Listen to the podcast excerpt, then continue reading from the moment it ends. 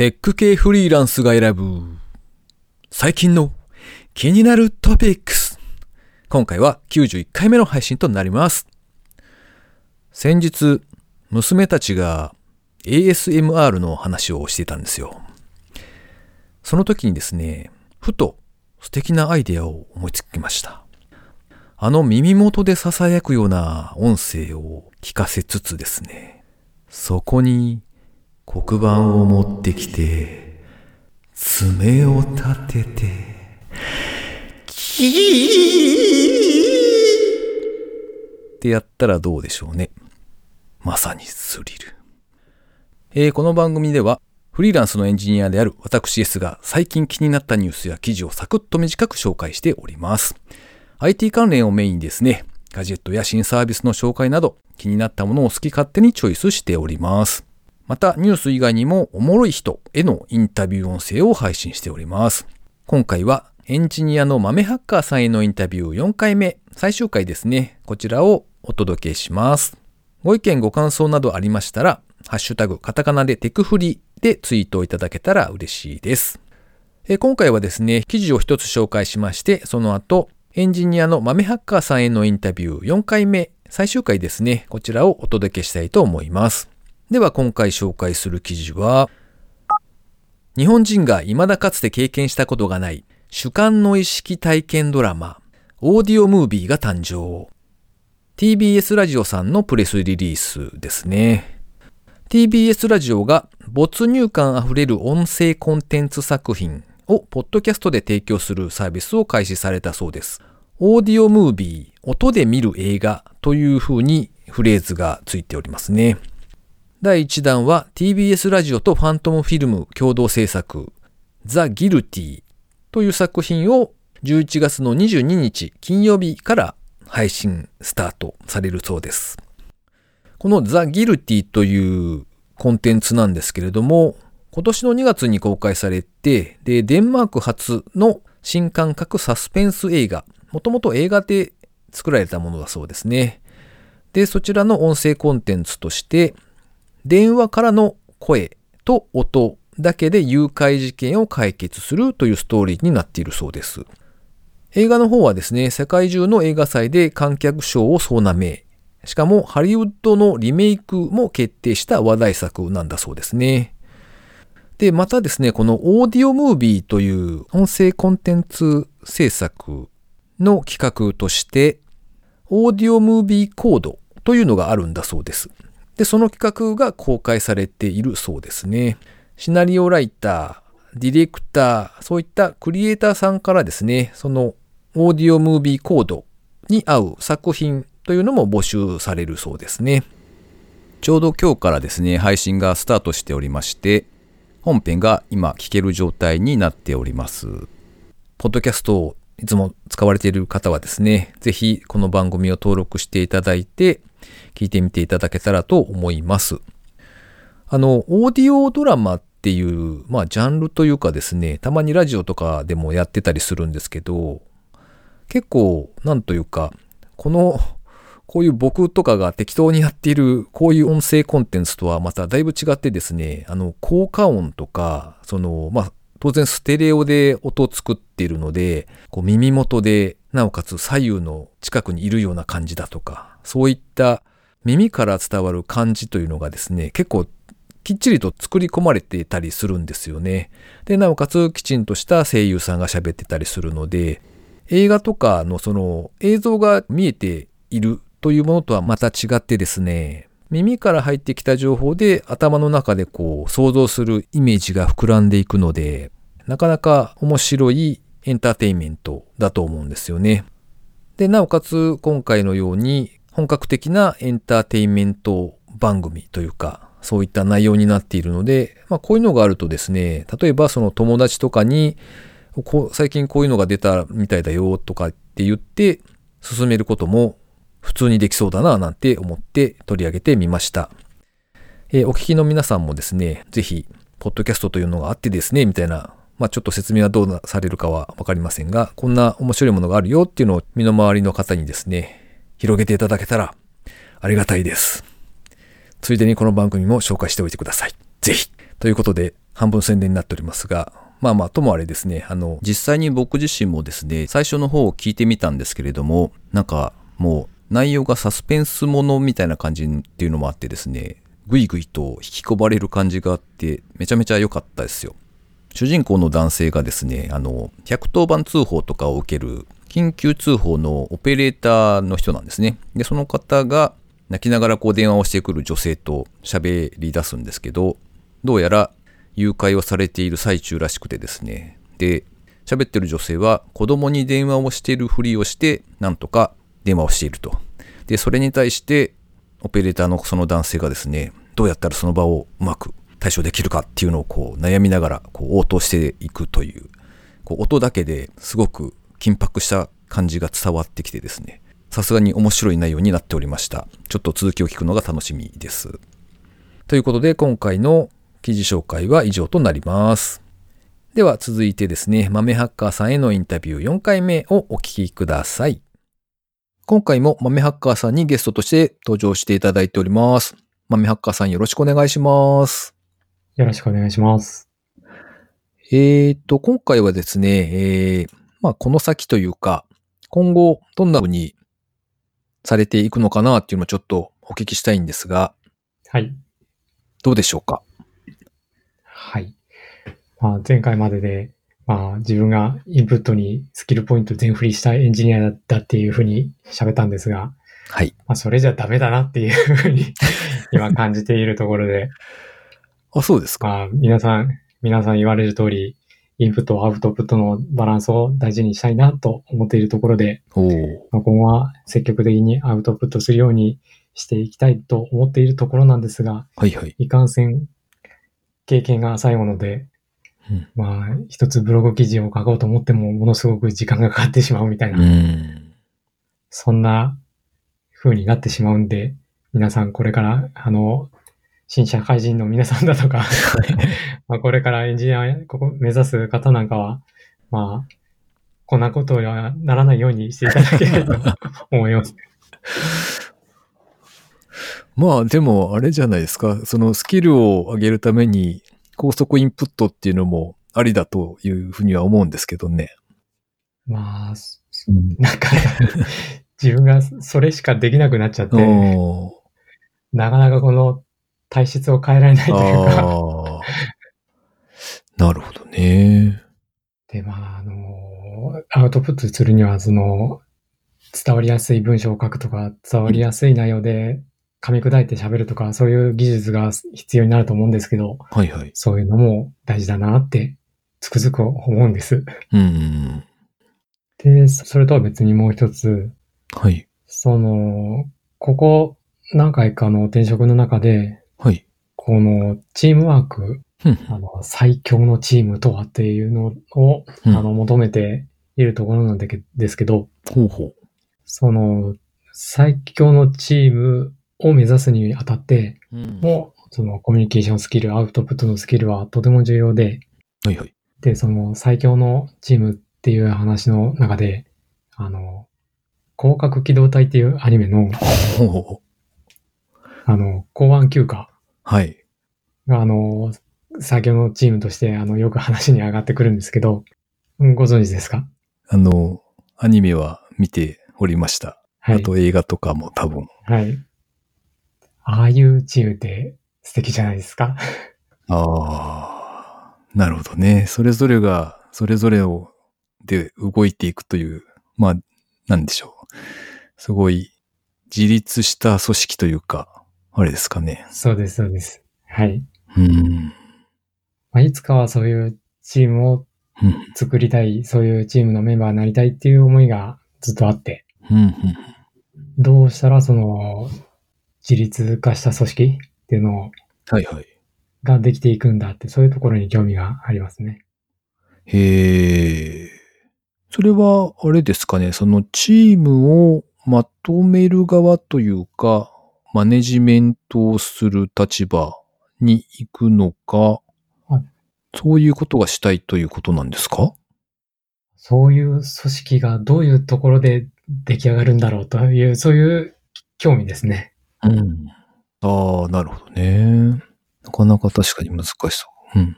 はい。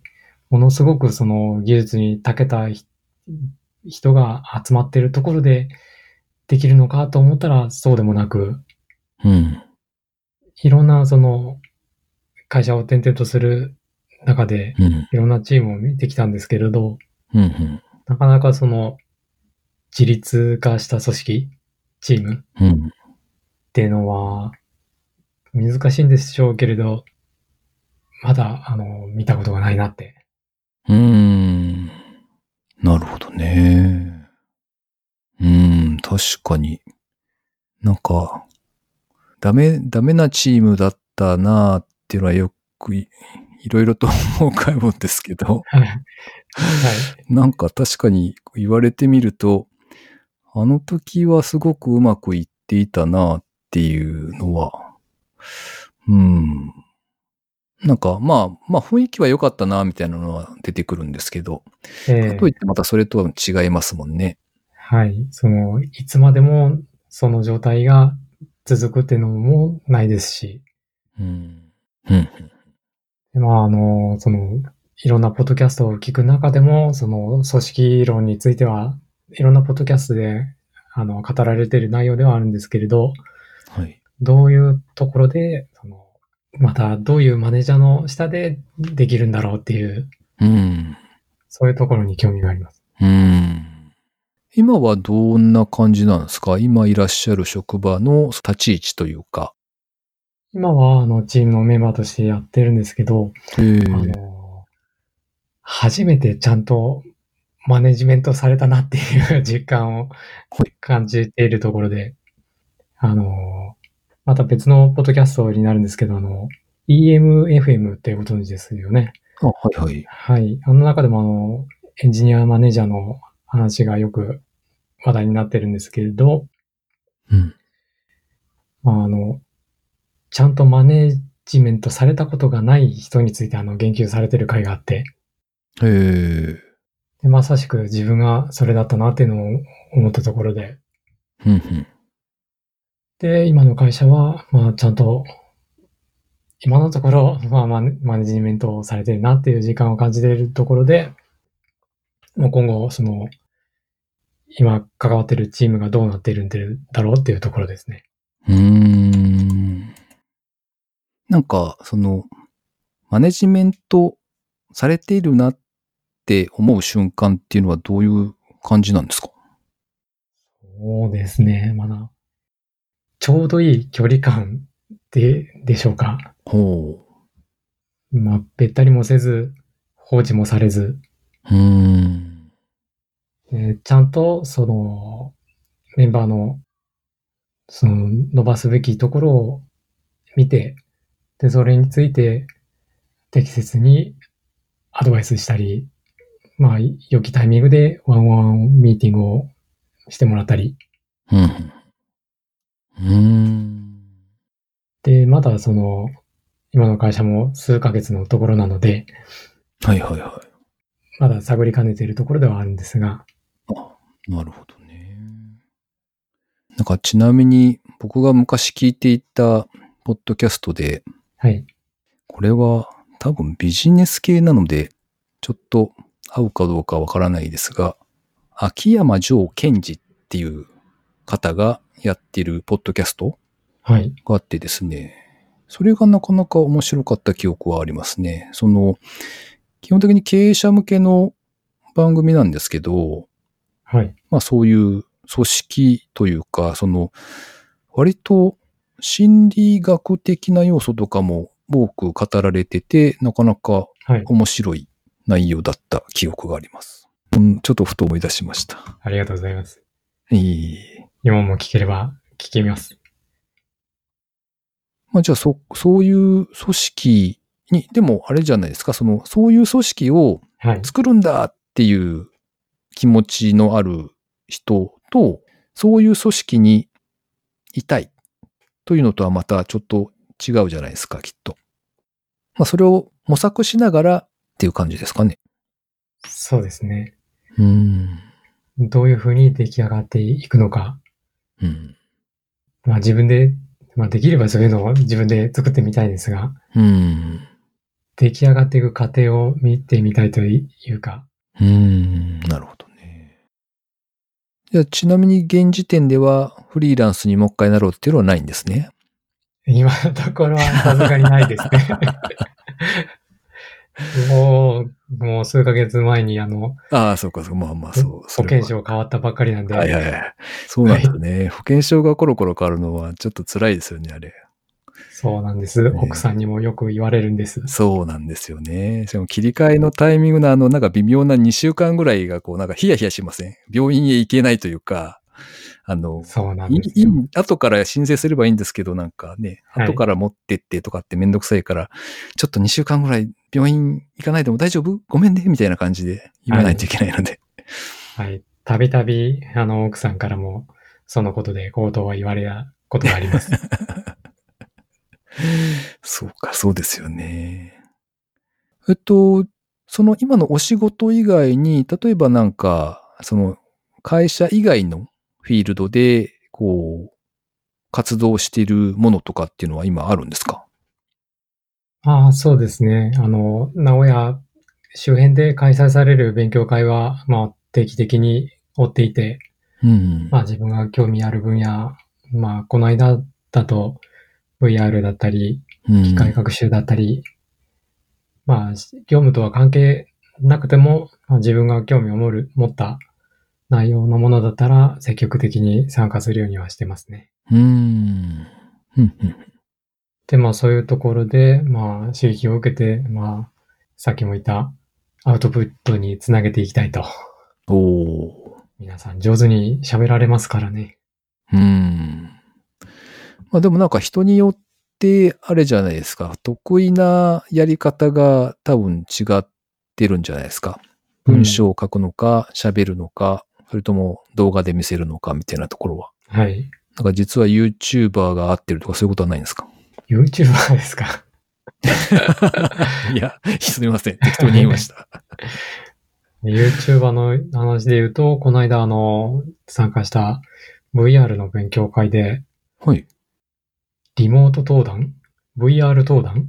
おまあ、で登壇されてるっていうのがあって、それは、あの、私にとって初めての経験だったので、単純にすごいなって思って。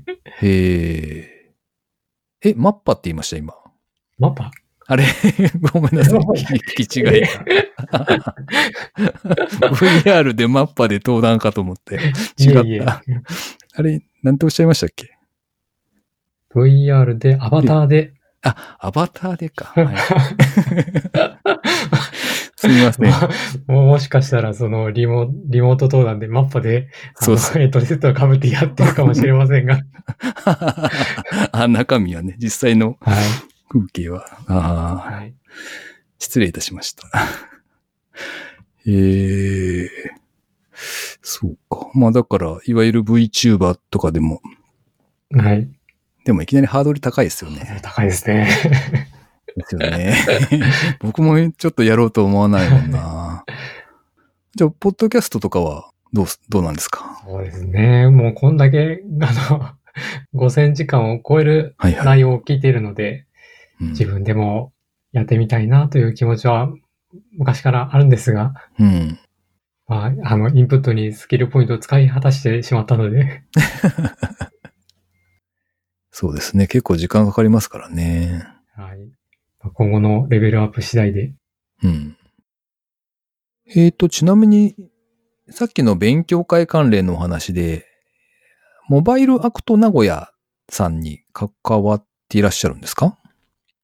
はい。私が今在籍している会社でやっている、あの、定期的に開催している勉強会で、名古屋でも開催をして、もう2年ぐらいの歴史がある勉強会なんですが、前回の開催からちょっと期間は空いてしまっているんだけれど、うん、まあ、近いうちに開催したいと考えているところで、まあ、近いうちにコンパスで案内ができると思いますので、うん、皆様、ふるってご参加いただければと思います。なるほど。えー、っと、これは、あれですかね。モバイルアクトっていう connpass のグループですかね。はい。があって、そこにメンバーになるってやっておけば、告知が来るかな？そうですね。はい。ですね。じゃあ、ショーノートの方にリンクを貼っておきますので、えっ、と、まずはメンバーになるってやっといてもらった方がいいんですね、きっと。そうですね。はーい。僕も今、ポチりました。ありがとうございます。はーい。えっと、あと何か、こう、強く言いたいこととかですね、あれば。このポッドキャストの中でもたびたび口酸っぱく言ってますが、はい。インプット、アウトプットのバランスは大事にと。私みたいにあの、インプットにスキルポイント全振りとかはしないようにと。いや、でも、あの、それだけ、なんていうんですか、ホッピングしても、こう、平気ってなれるから、僕は実はそっちの方がいいのかもしれんななんでちょっと思いましたけど、あの、あまり人に おすすめできるものではありませんよあ。そうですか。まあ、あの、はいなんていうか、アウトプットした方が確かにね、その見てくれる人っていうか、人の役に立てる部分では、まあ多少はあるのかなっていう気はしますけどね。その通りです。はい。そうか。でも、あれですね、僕お話聞いてて思ったんですけど、あの、なんか転職が10回超えてるとかみたいな話になると、なんとなくこう、イメージ的にはちょっとネガティブな感じを持たれるじゃないですか。はい。でも、僕とかもそうでしたけど、まあ A 社にこう正社員として入って、で、SIR さんとかだったりすると、客先常駐でこう、ね、年単位でプロジェクト変わって、どんどん別の会社に現場が変わっていくなんて当たり前じゃないですか。はい。何が違うんですかっていう気はしますけどね。お 同じですね。はい。いろんな経験詰めて、まあね、面白いっていうのもあるし、なんか、はい。転うん、だから転職っていう言葉があれなんでしょうね、きっと。そうですね。うん、という気はしました。あと、まあ、転職は疲れます。ああ、まあ、かなりエネルギー使いますよね。そうですね。まあ、いろいろ契約上のあれがあるから、しゃあないっちゃしゃあないですけどね。まあ、転職を考えている方がいらっしゃるなら、まあ、計画的にと。あれ、ちなみに、その、たくさん転職してきた中で、一番よく使った、なんていうんですか、その、転職先を探す方法みたいなのって、どういうものだったんですか？人づてだったりなのか。として半分、転職サイト半分ぐらいですうね。ん。なるほどね。はい、それから、これまで、その、いろんな会社で関わってきた、その、元同僚だったり、人のつながりはずっと大切にしています。おー。で、今でもその、年賀状のやり取りをしているとか、おー。素晴らしそんな、そんな仲もありますね。い。へえ。で、まあ、定期的に今どうしてるって声かけたりは、あの、やるようにしてますね。へえ、素晴らしいですね。確かにあの、お話しいただいた中で、その、最初に入った会社にもう一回戻るとかっていうのもね、なんか、こう、立つ鳥、あと濁す人ってたまにいるじゃないですか。はい。なので、そういうことしちゃうとね、戻れないだろうし。って考えると、すごいいい関係のまま、あの、他に迷惑かけることなく、綺麗に変わられていったんだろうな、なんて思ったんですけど。そうだといいんですが。まあ、そうですね。あの、この間も、その、豆ハッカーさんと実際にリアルにお会いしたその飲み会というか、イベントの時にも、他にもね、豆ハッカーさんの、こう、お知り合いの方に参加していただいて、で、変なところで結構、あ、そこ、そこの会社の社長さん僕知ってますよとかっていろいろつながりが、こう、はい。分かって、世間は狭いねっていう話になりましたもんね。まあ短い人生の中で、あの、その中でさらに短い時間で関わった人ですから、まあそういう人のつながりは大事にしてますね。うん、素晴らしい。なるほど。大事なことですよっていうところですね。はい、そうです。はい。じゃあ、この、こんなとこですかね。はい。もう、あと、言い残したことなかったし、大丈夫だっけ？はい、大丈夫です。はーい。わかりました。とまあ、そんな感じで、えー、豆ハッカーさんにいろいろお話を聞きました。長い時間ありがとうございました。はい、こちらこそありがとうございました。ということで、豆ハッカーさんへのインタビュー4回目でした。続きまして、番組にいただいたコメントを紹介したいと思います。豆ハッカーさん。またまた豆ハッカーさんからコメントをいただいております。なんかめちゃくちゃいつもレスポンスが早いんですよね。僕がびっくりするっていう感じなんですけど。90回拝聴しました。ポッドキャスト3倍速意外とできると実感していただけたようで何よりです。近頃3倍速に満足できなくなって自分が欲しいものだけ作るの精神で僕の考える最強のポッドキャストクライアントを作りたいと思っています。とコメントいただきました。自分が欲しいものだけ作るっていうのは前回ちょっと紹介した本ですね。そういうタイトルの本があるんですが、まあその中で、あの、なんて言うんでしょう。市場調査をしてですね、なんかどういうニーズがあるかということをいろいろ考えてというよりも、自分がまずは欲しいものをっていうような、そんな話が入っておりまして、まあそれに倣ってということだと思うんですが、アメハッカーさんもさすがにモバイルのアプリ開発者というだけあってですね、作るぜとおっしゃっていたので、めちゃめちゃ期待しております。はい。ちなみに、豆ハッカーさんは、ポッドキャストも始めるぜというのを、この間ツイッターでポロッと宣言されてしまったので、そちらもですね、生温かく見守りたいなと思っておりますので、また配信をされた時にはぜひお声掛けいただけたらと思います。え続いてコメントをいただいたのが、ひろゆき杉山さんからですね。テクフリ拝聴いつも楽しく聞いています。フォルテさんの入門実践サーバーサイドコトリンは気になっていた本でした。執筆動機を直接聞けたことを機に購入しました。とコメントをいただきました。ありがとうございます。いつもお聞きいただいているということで、嬉しい、嬉しい。うん。いやー、嬉しいな。ひろゆき杉山さん、ありがとうございます。以上、コメント紹介のコーナーでした。あれ？そんなコーナーがあったかなというところですが、まあそんなコーナーですね。はい。えー、最後にですね、個人的な近況なんぞをお話ししておりますが、あの、前回スマホを買い替えてからですね、ちょうど2年が経とう、いや、経ったか、経ったところなんですよね。で、前のその買い替えのタイミングの時にはですね、ソフトバンクからドコモに乗り換えたんですよ。当時は、あの、いわゆる乗り換えの優遇というか、乗り換え優待キャンペーンみたいなものがバンバンやっていた時代だったので、MNP で乗り換えて契約すると端末代がかなり安くなりますよみたいなのが結構あったんですよね。で、店によっても全然金額が違っていて、例えば家族4人で乗り換えるとなると、それこそですね、トータルで10万ぐらいこう、店によっては差が出たりするんですよ。なのでわざわざですね、2時間とかかけて離れたドコモショップに行ってですね、で、スマホを買い替えたという経緯があったんですよね。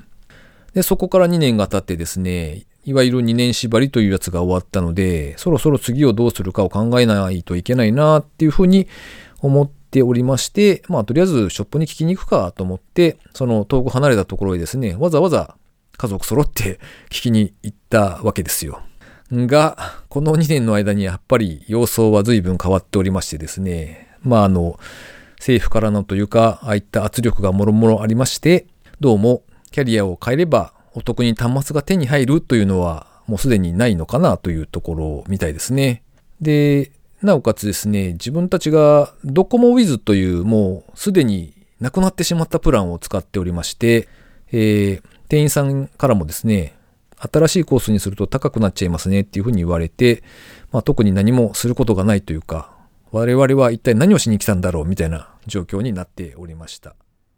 まあ一応機種変更を考えてますよっていう体で、わざわざネットからショップの予約をしてですね、伺ったんですが、あの、まあ、買い替えるとしたらどんな感じになりますかねっていうふうに聞いてはいたんですけれども、結局のところはですね、普通に24分割とかですね、36回分割とかですね、そういうふうに大した割引があるわけでもなく、普通に支払うことになるみたいですね。まあそんな感じだったので、今じゃないとなんかこう、割安にならないとかそういったこともなさそうだし、まあしばらくはこのままかななんていうふうに思っております。まあ、どちらにしてもですね、5G のスタートが来年の春ですし、現時点だと 5G 端末もまだまだ出揃っていない状況だと思うので、もうしばらくは様子見かななんて思っております。まだ MVNO にしてないのっていうふうに言われそうな気はするんですが、あの、山奥にいるとですね、結構電波状況って都会とは違っていたりするんですよ。あの、いわゆる MNO の3キャリアですかね。ああいうのでも電波の届かない場所っていうのが未だにですね、ちょこちょこあったりするんですよね。で、MVNO も理論上はまあ同じ電波を使っているので、変わんないじゃんっていうのは、まあ頭では分かっているんですが、実際災害時とかにどうなんのかなとかですね、そういうことを考えるとちょっと不安というのもあって、未だに MVNO には乗り換えができていないという状況ですね。ちなみにショップへ行くとですね、大抵ドコモ光いかがですかみたいなことを聞かれるんですが、多分ダメだと思うんですけど、一度調べてもらえます？っていうふうにお願いはするんですが、まあ大抵というか、まあ今回もそうだったんですけど、あ、じゃあ調べてきますねって言って調べてはくれるんですけれども、あ、まだ開通してないんですね。すみませんでした。みたいな、そんな会話で終わりという、そんなところですね。何しろ ADSL も使えないですからね。うんっていう。だいぶな田舎だなと我ながら今喋っていて思いました。はい。ってな感じで、この番組へのご意見ご感想など絶賛募集中です。ツイッターにて、ハッシュタグ、カタカナでテクフリーをつけてつぶやいていただくか、ショーノートのリンクからですね、投稿フォームにてメッセージをお送りいただければありがたいです。スマホ用にですね、ポッドキャスト専用の無料アプリというのがありますので、そちらでこの番組を登録していただくと、毎回自動的に配信されるようになりますので、便利です。おすすめです。iPhone の方はですね、最初からポッドキャストのアプリが入っておりますので、カタカナでテクフリって検索していただくと多分見つかると思います。それからですね、pixivFANBOX っていうサービスで毎月100円の有料サポーターさんを募集しております。サポーターさんだけが聞けるおまけの音声などもありますのでご支援いただけたらありがたいです。おまけの音声、ここしばらくサボっています。すいません。近いうちに更新しますのでお待ちいただけたらと思います。それでは今週も最後までお聴きいただきありがとうございました。寒くなってきたんで、スーツの下にはカーディガンを着ているんですけれども、随分前にユニクロで買ったやつをですね、長々と着ておりまして、なんというかこの毛玉感がですね、だいぶんな感じになってきたので、ああ、いつ買い替えるかな、みたいなのをちょっと考えております。はい。季節柄、皆さんも風邪などひかないようにですね、頑張っていただけたらと思います。それではまた、失礼します。